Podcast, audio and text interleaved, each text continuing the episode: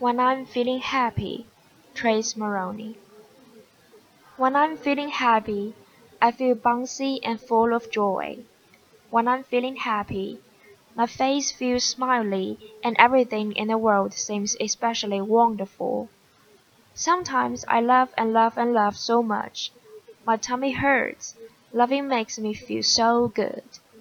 There are many things that make me feel happy especially being with friends or baking cookies with grandma or when dad takes me camping and we sit around the campfire toasting marshmallows and talk and laugh and talk some more and gaze into the starry night and everything seems peaceful.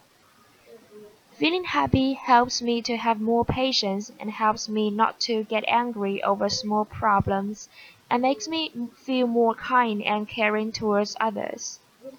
Being happy can help someone who is feeling sad or grouchy feel better. Helping someone feel happy makes me feel really good. Feeling happy is such a fantastic feeling. It makes me feel good about the way I look and the person I am.